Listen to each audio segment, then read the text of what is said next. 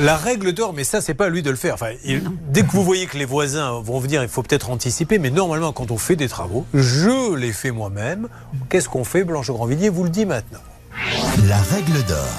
Eh bien, on fait, Julien, ce qu'on appelle un constat d'huissier Avant. préalable, évidemment. Et on le fait pour vérifier comment sont euh, les maisons avoisinantes. Alors, généralement, ça se fait surtout dans les immeubles, parce que c'est rare qu'on aille abîmer la maison d'à côté. Mais là, effectivement, euh, dans le cas de... euh, Ah, de- si, si, si les maisons sont mitoyennes. oui, ah, si elles sont mitoyennes, bien, sûr, évidemment. Bah, c'est- si elles- c'est assez rare quand une maison qui est séparée de 100 mètres par un jardin, Non, 100 quand on mètres, fait non, des mais- travaux, on fasse des fissures. Si c'est pour dire ça, excusez-moi, mais je prends une étudiante de première année qui me coûtera rien.